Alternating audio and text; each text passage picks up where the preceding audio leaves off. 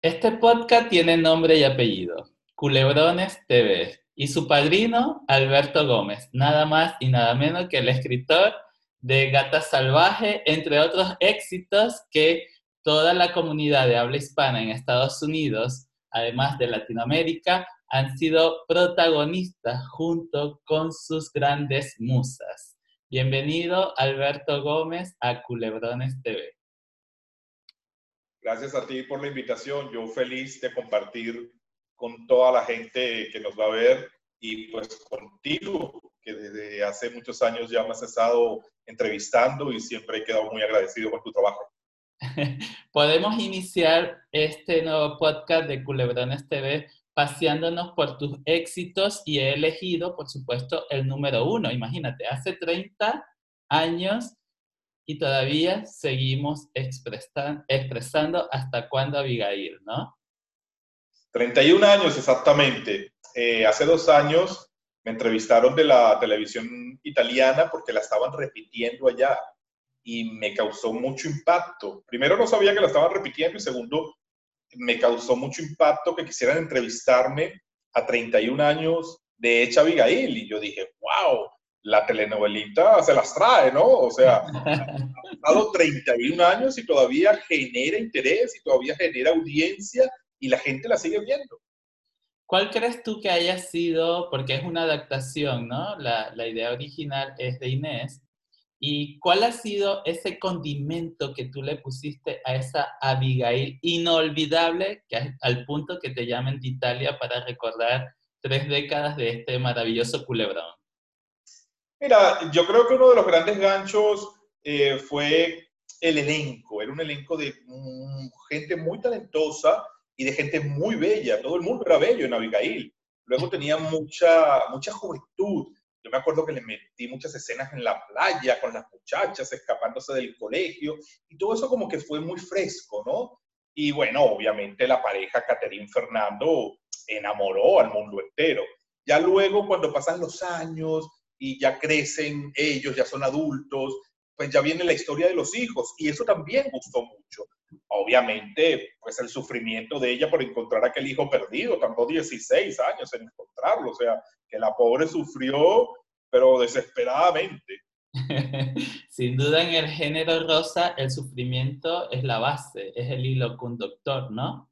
Totalmente, totalmente. Protagonista que no sufra, no le interesa a nadie uy, pero ¿cómo es posible esto? O sea, todavía vemos en los dramas actuales que incluso podemos conseguir a través de, esta nueva alternativa que nos da Netflix, ¿no? Para ver, por ejemplo, la, Casa de las Flores, que es, yo digo, aquí es que está como el resumen de todos esos culebrones que vimos durante los últimos 30 años. Entonces, el sufrimiento y además... Eh, esa ironía o, ese trasfondo también que esconden siempre los protagonistas que parece irreal, pero si lo llevas al plano eh, de, la vida cotidiana, te consigues estas grandes historias aún.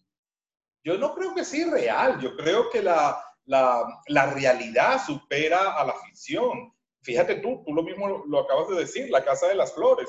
La Casa de las Flores es un culebrón, lo que pasa es que está hecho muy moderno pero igual Verónica Castro en su personaje, pues era la gran engañada, el marido le montaba cachos, eh, tenía una segunda casa el marido con otros hijos, o sea, seguía siendo la mujer eh, que, que, que, sufría y, que ella trataba de sacar adelante a esta familia, a estos hijos, a esta familia disfuncional que ella tenía. Esa, claro, la, la ambientaron en un cabaret y todos estos eh, transformistas que, que, que, que, creaban el mundo de la noche y toda esta cosa, pero igual era una mujer que luchaba por, por salir adelante y que sufría. Claro, pero por ejemplo en Abigail, que es el tema que nos trae, y además es, yo siempre, siempre he dicho, ¿no? Que cuando a mí me mencionan las telenovelas venezolanas y que han tenido, han tenido mucho impacto fuera, en mi referencia, ¿no? Eh, es esta telenovela, Abigail, porque además representaba la rebeldía, representaba además la belleza y el sufrimiento, a ver, o sea, a un nivel que, que te pasaste ahí escribiendo, Alberto.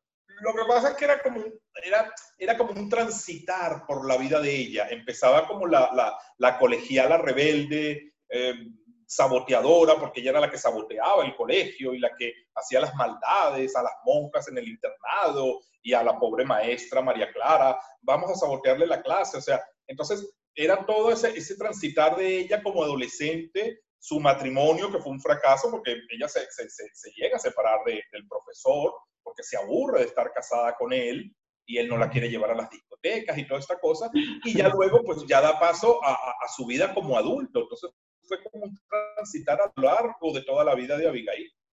¿Esta novela fue fácil para ti reescribirla, o sea, montar todos esos dramas allí en, en esta historia?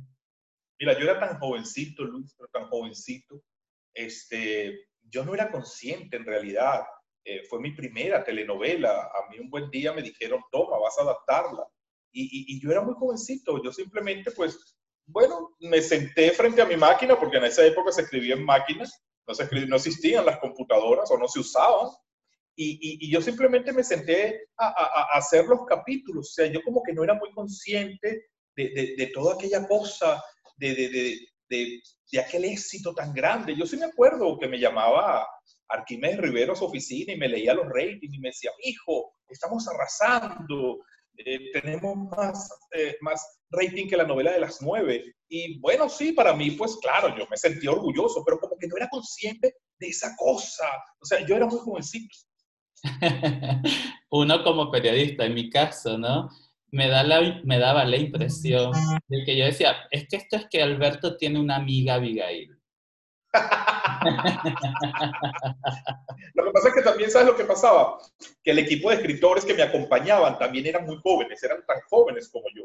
Entonces, pues le metimos toda esa cosa y, y, y, pues, no sé, también te enriqueces mucho de lo que ves. Obviamente contábamos con un libreto original maravilloso, ojo, porque la novela de Inés Rodena es una maravilla.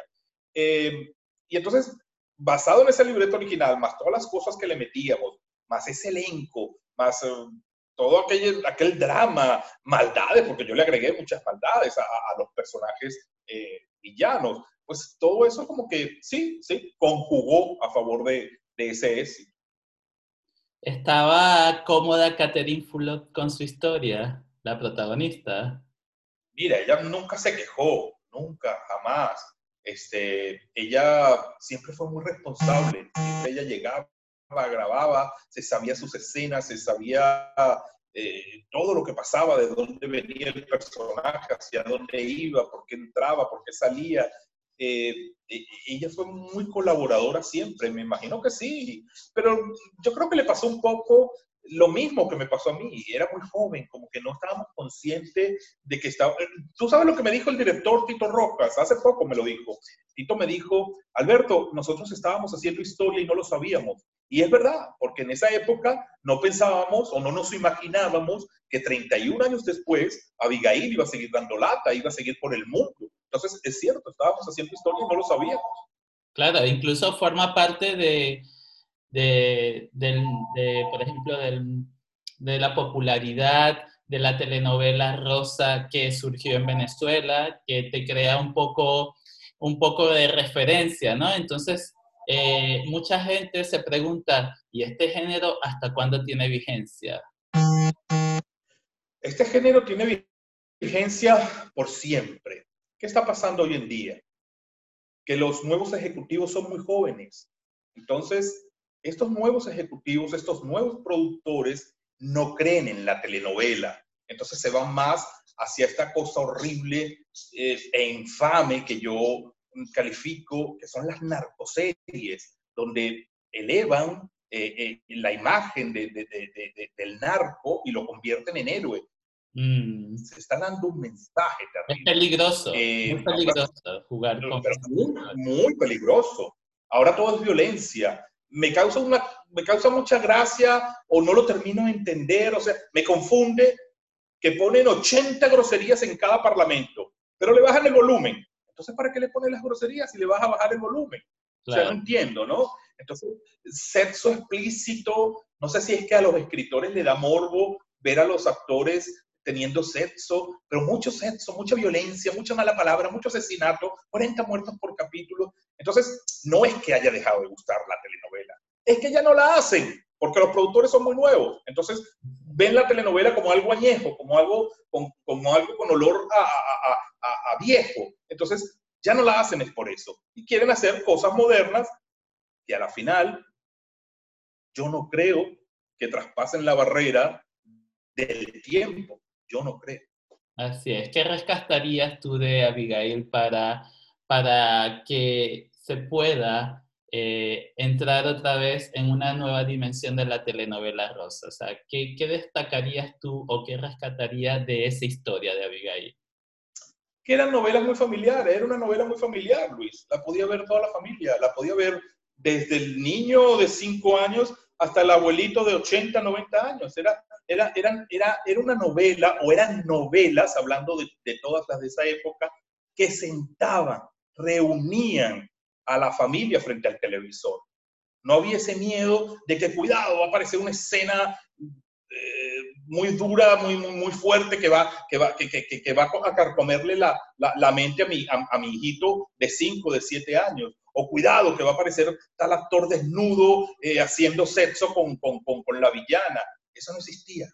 Entonces, eh, eso, eso, eso, eso, eso es lo que, lo que hay, lo que se rescata de, de, Abigail y de las telenovelas de esa época, lo familiar, lo bonito. Te, te exigieron a ti eh, en la historia que le escribieras o te dejaban a título personal saber cómo ella iba a reencontrar a su hijo? O sea, o te lo dijeron para vender más la telenovela o fue tu idea original de cómo ella iba a rescatar al hijo o iba a recuperar a su hijo? No, acuérdate que eso venía de, de, de, de un libreto muy añejo, pero muy añejo. Entonces, yo respeté mucho el original porque el original era tan bueno, pero tan bueno que yo no lo alteré, yo lo respeté, yo lo que hice fue enriquecerlo le agregué personajes nuevos, le agregué pues muchos exteriores, muchas situaciones de esa época con, con la gente joven, pero yo respeté el, el, original. Entonces, en el original ella encontraba al hijo tal cual. Yo me acuerdo que cuando Cheito entra a robar a casa de Abigail sin saber que es su madre, eh, él entra y, necesitaba robar porque tenía que operar a su madre adoptiva, que le iban a amputar una pierna. Y entonces el medicamento era muy caro y él entra a robar a la casa de, de, de Abigail que así es como se reencuentran y toda la cosa, y aquel famoso final de capítulo con, con, con Fernando Carrillo, que era el padre, apuntándolo con una pistola y diciéndole, te voy a matar, maldito ladrón, sin saber que era el hijo. Y entonces ella le, ella le gritaba muy dramática, no lo mates, es tu hijo. Me acuerdo que ese final de capítulo, bueno, elevó el rating a la estratosfera. Y yo me acuerdo que en esa época, fíjate, lo cuidadoso que se trabajaba, ¿no? En esa época había una comisión de censura en RCTV. Y a mí me llamaron, a mí me llamó la, la, la, la, la comisionada de censura. Y ella me llamó y estaba horrorizada. La señora Flor, me acuerdo que se llamaba. Y ella me llamó y me dijo, esto es horrible, ¿qué mensaje estás dando? De un muchacho entrando a robar a la casa de sus padres. Ella estaba horrorizada. Y entonces este, yo le dije, que tiene de malo, es parte de la historia, es la manera de ellos encontrarse. No, pero estás dando un mensaje a la sociedad de que hay que robar. Y yo digo, pero él lo está haciendo para salvar a su madre adoptiva. Y entonces, al final ella lo entendió y, y, claro, el capítulo salió al aire y vino volando por, por, por, por, las nubes el rating. Pero fíjate tú que hasta había una comisión de censura, cosa que hoy en día no existe y por eso vemos tanta barbaridad en la TV. Fue muy costosa esa producción por tener tantos exteriores. Para nada, para nada. Acuérdate que eran telenovelas básicamente de estudio. Y yo me acuerdo que a mí me... Yo te puedo mostrar, no los tengo aquí, los tengo en otro lado. Yo te puedo mostrar los libretos y en las portadas a mí me contabilizaban el número de decorados, me contabilizaban el número de, de, de actores sin, sin, sin contrato, o sea, destajo. Yo no podía pasarme de cinco actores eh, a, des, a, destajo yo no podía tener más de siete decorados por capítulo. Eran telenovelas que se hacían con las uñas, pero ¿qué pasa? Que tenía una magia que el libreto, tenía una fuerza esa historia que no hacía falta una gran superproducción. Claro, porque claro, después vamos viendo con el tiempo ya iremos revisando tus otros títulos para descubrir cuál ha sido la que más dinero ha costado también, ¿no? Porque, porque yo sé que te las traes, Alberto. Poco a poco también las décadas han cambiado y también las exigencias del público también cambiaron. Pero sin duda... Ah, no, bueno, más, más de una vez me llamó un productor a decirme, estás loco, me pusiste en una novela de aquí en Miami, me acuerdo que puse un tigre, que un tigre se comía a, a uno de los personajes. Y me dijo, estás loco, ¿cómo me vas a poner un tigre? ¿No sabes cuánto me va a costar el tigre? el tigre fue, pero sí costó un dineral. bueno, esas son las claves del éxito también, porque mucha, mucha, gente te, te señala de extambótico, de extravagante, o sea, porque realmente eh, eres un hombre con gustos muy, muy particulares. Pues no sé, yo siempre, no es que sean gustos particulares o que sea estrambótico, yo, yo, yo solamente trabajaba pensando en que esto le iba a gustar al público. Mira, cuando se hizo el final mismo de, de, de, Hilda Brands en Abigail, aquella mujer eh, que la entierran viva y ella despierta ya enterrada en la urna y ella grita, sáquenme de aquí, no sé qué. Pues, era una cosa que uno lo hacía pues para crear un impacto, pensando en agradar al público. Entonces no es que fuera estrambótico, sino que uno trabajaba con esa visión. Esto, tiene, esto va a gustar, esto se lo tengo que dar al, televidente. Yo pensaba que tú eras como Pedro Almodóvar, que leía las noticias y aquello que le parecía muy sórdido lo metía en la, en la telenovela. Porque algunas cosas sí, algunas cosas sí. Porque eso de la muerta viva de Hilda Brand, ahí sabiendo de que estoy viva. Mira, me pasó con la gata salvaje, ya hablaremos de la gata salvaje, pero te voy a adelantar esto. Cuando yo iba a hacer el final de la gata salvaje, pues el personaje de Carolina Tejera, Eva Granados, había sido la gran villanaza de la historia. Esa mujer le había hecho daño a todo el, a todo el elenco. Entonces yo dije, le tengo que dar un final espectacular. Una noche, tirado yo en mi cama, cambiando canales, me pongo a ver aquí uno de los noticieros, me quedé viendo las noticias. Y entonces, una de las noticias era que una casa frente al lago se había metido un cocodrilo del tamaño de esta, de, esta sala y se había metido en la piscina. Y al día siguiente, cuando la familia fue a nadar a la piscina, encontraron al cocodrilo en el fondo, muy, muy orondo, muy, muy sabroso allí. Y entonces yo dije, wow, qué peligro. Y ahí me vino la idea. Yo dije, si esta gente se mete y no ve al cocodrilo, pues obviamente hubiera ocurrido una desgracia. Yo dije, ya está, este va a ser el final de, Eva Granado. Se la comen los cocodrilos en los, en los Entonces sí, muchas cosas las sacas de la realidad. Así es. Yo, yo hacía la introducción también porque a mí me han marcado muchas telenovelas que he visto a lo largo de 30 años, porque antes de ver los cómics veía telenovelas. Y justamente estoy haciendo este podcast en homenaje a todos esos escritores y a todos esos títulos que de alguna manera me entretuvieron durante 30 años. Y, y, claro, Abigail es que yo, yo veía muchas Abigail después en mi vida. ¿Cómo muchas Abigail? O sea, veía muchas características de ese personaje en personas que me rodeaban. O sea, yo ficcionaba, ficcionaba cuando iba al colegio. O sea, yo, yo sabía que en mi salón había una Abigail, la que se enamoraba del profesor, la que, la que alborotaba el salón. Entonces, uno, uno estigmatizaba a la gente como, ah, no, esta es Abigail. te, lo creo, te lo creo, te lo creo.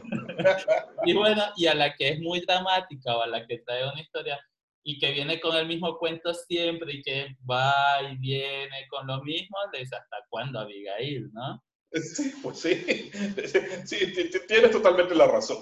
Claro, pero, pero, eso forma parte de qué? De, del impacto que tuvo la telenovela en, en la audiencia y que permanece en el tiempo porque de verdad se convierte en un fenómeno. O sea, no puede ser, no, no soy yo solamente el que se quedó con eso. O sea, yo he visto que, que, a lo largo de la historia se sigue hablando de esto. Y fíjate, Catherine Fulot nunca se va a poder quitar de su currículum ni de su fama a, a, Abigail. Ah, no, por supuesto. Ella hasta el último día de su vida va a ser Abigail Guzmán, por supuesto me causa mucha gracia lo de la famosa frase, vas a seguir a Abigail. Cuando yo la escribía en los libretos, yo jamás me imaginé que esa frase iba a quedar como parte del léxico de los venezolanos. Yo, a, mí me ha pasado que he estado hablando con alguien que no saben que soy el escritor de la telenovela y por X o, o Y razón han dicho, vas a seguir, Abigail. Eso. Es una cosa que te sacude y tú dices, wow. Y no es que la están diciendo porque saben que soy yo, el, quien la inventó, quien la escribí. No, simplemente que es parte del argot venezolano. Y pues sí, son cosas que te, que te sorprenden de verdad y que no te imaginaste que iba a suceder. Ha trascendido, porque yo he escuchado aquí en España, donde estoy radicado ahora, vas a seguir a Abigail, gente que no es venezolana, ojo. Sí, sí, sí, sí, sí. Totalmente. Increíble. Totalmente. Eh, ¿Has tenido oportunidad de seguir en contacto con Catherine Fulop? Las veces que has podido hablar con ella, ¿Cómo le viene este tema de, que ella hasta el último día de su vida va a ser Abigail Guzmán? La vi hace muchos años ya en Argentina. Yo estaba en Buenos Aires, estaban grabando allí una, una historia mía, Esposa Desesperadas, de Univisión. Ah, sí. Y se grabó allí. Y entonces yo me llevaron a conocer los decorados y toda la cosa, la calle fabulosa donde montaron todas las casas.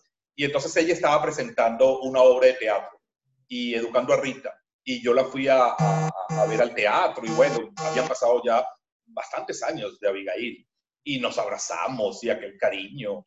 Eh, hace poco un, amigo, Ricardo García, quien hizo El Látigo, hizo también un, programa eh, a través de, Facebook que se llama Conexiones, donde nos reunió a gran parte del elenco. Ella no pudo estar por el cambio de horas entre eh, la Argentina y, y, nosotros, pero ella nos mandó un video muy bonito, eh, pues recordando anécdotas, mandándonos besos a todos. Este, ella está consciente que va a ser Abigail por siempre y obviamente pues eh, eh, me imagino que para ella un orgullo haber hecho un trabajo que trascendió en el tiempo.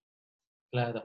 ¿Alguna anécdota, algo que de verdad todavía habrán espectadores y periodistas y seguidores de telenovelas que no saben de algo de Abigail que no, no, salió a la luz, se grabó algo que no vimos, eh, un personaje que decidió de salir de la telenovela, porque siempre hay este tema, ¿no? De que, ah, lo mataron porque ya no querían al actor dentro de la telenovela, o, ¿sabes? Todas estas, estas historias eh, backstage que uno no se entera.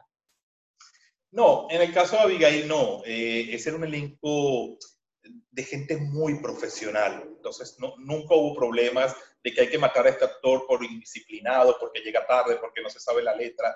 No, no, eso no pasó. Anécdotas hay muchas, obviamente. Pues la novela se empezó a grabar de un día para otro, en los mismos decorados de La muchacha del circo, que fue la telenovela anterior, que se cortó abruptamente por un problema de derechos. Entonces, un buen día nos dijeron, se termina La muchacha del circo y en en, 72 horas hay que empezar a grabar una nueva telenovela. Y fue cuando se decidió hacer Abigail. Entonces, el mismo elenco de La Muchacha del Circo pasó para Abigail.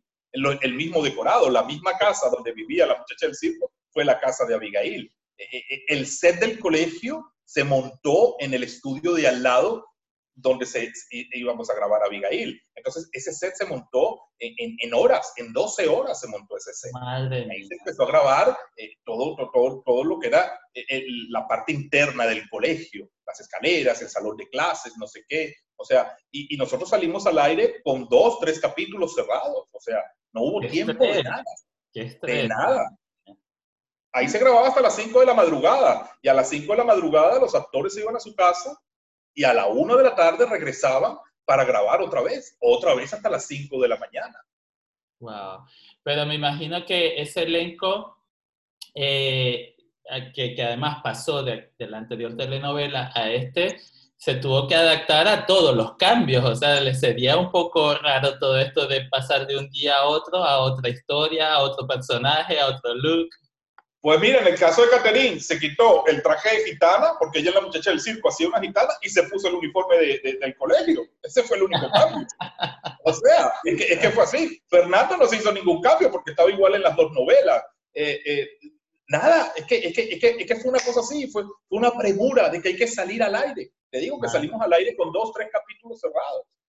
la suerte, la suerte de haber tenido el problema con los derechos a crear una de la noche a la mañana. ¿Y quién desempolvó la historia? ¿Quién fue el que eligió y dijo, esta historia, montala ya?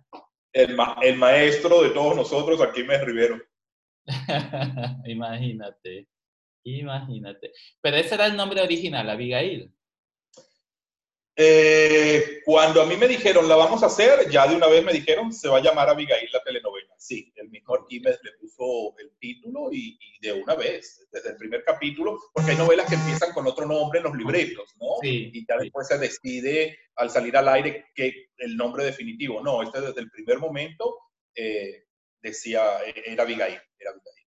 Y después otros, otras anécdotas.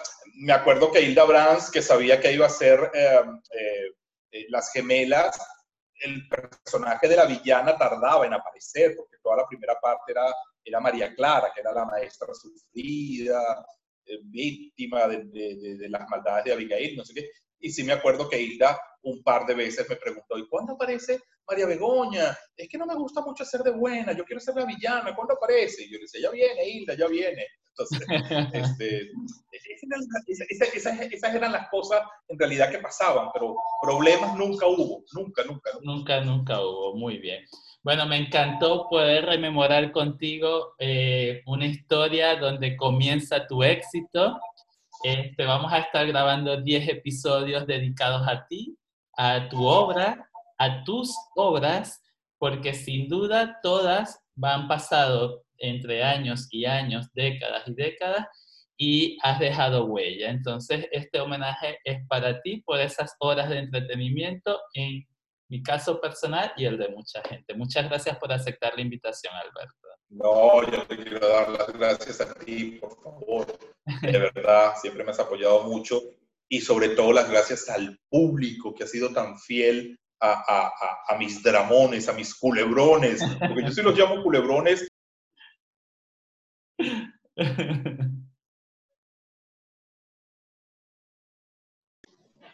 ¿Que tú los llamas culebrones? No, entró una llamada y la, la corté. No pasa nada. Que tú decías que, un, que, que, siempre tú has llamado a tus obras culebrones. Que yo los he llamado, yo, yo, a mis telenovelas siempre las he llamado culebrones porque son culebrones, pero que yo las llamo culebrones con mucho orgullo, que yo no las llamo culebrones como otras personas que las llaman culebrones despectivamente. No, no, no, no, yo lo digo con mucho orgullo. Escribí un culebrón y me siento orgulloso de haber escrito culebrones. Bueno, yo tampoco siento vergüenza de ser un fanático de los culebrones de Alberto Gómez. bueno, Alberto, nos seguimos viendo y hablaremos entonces. Esperen el próximo episodio que vamos a seguir hablando de estos éxitos culebrones de Alberto Gómez. Gracias.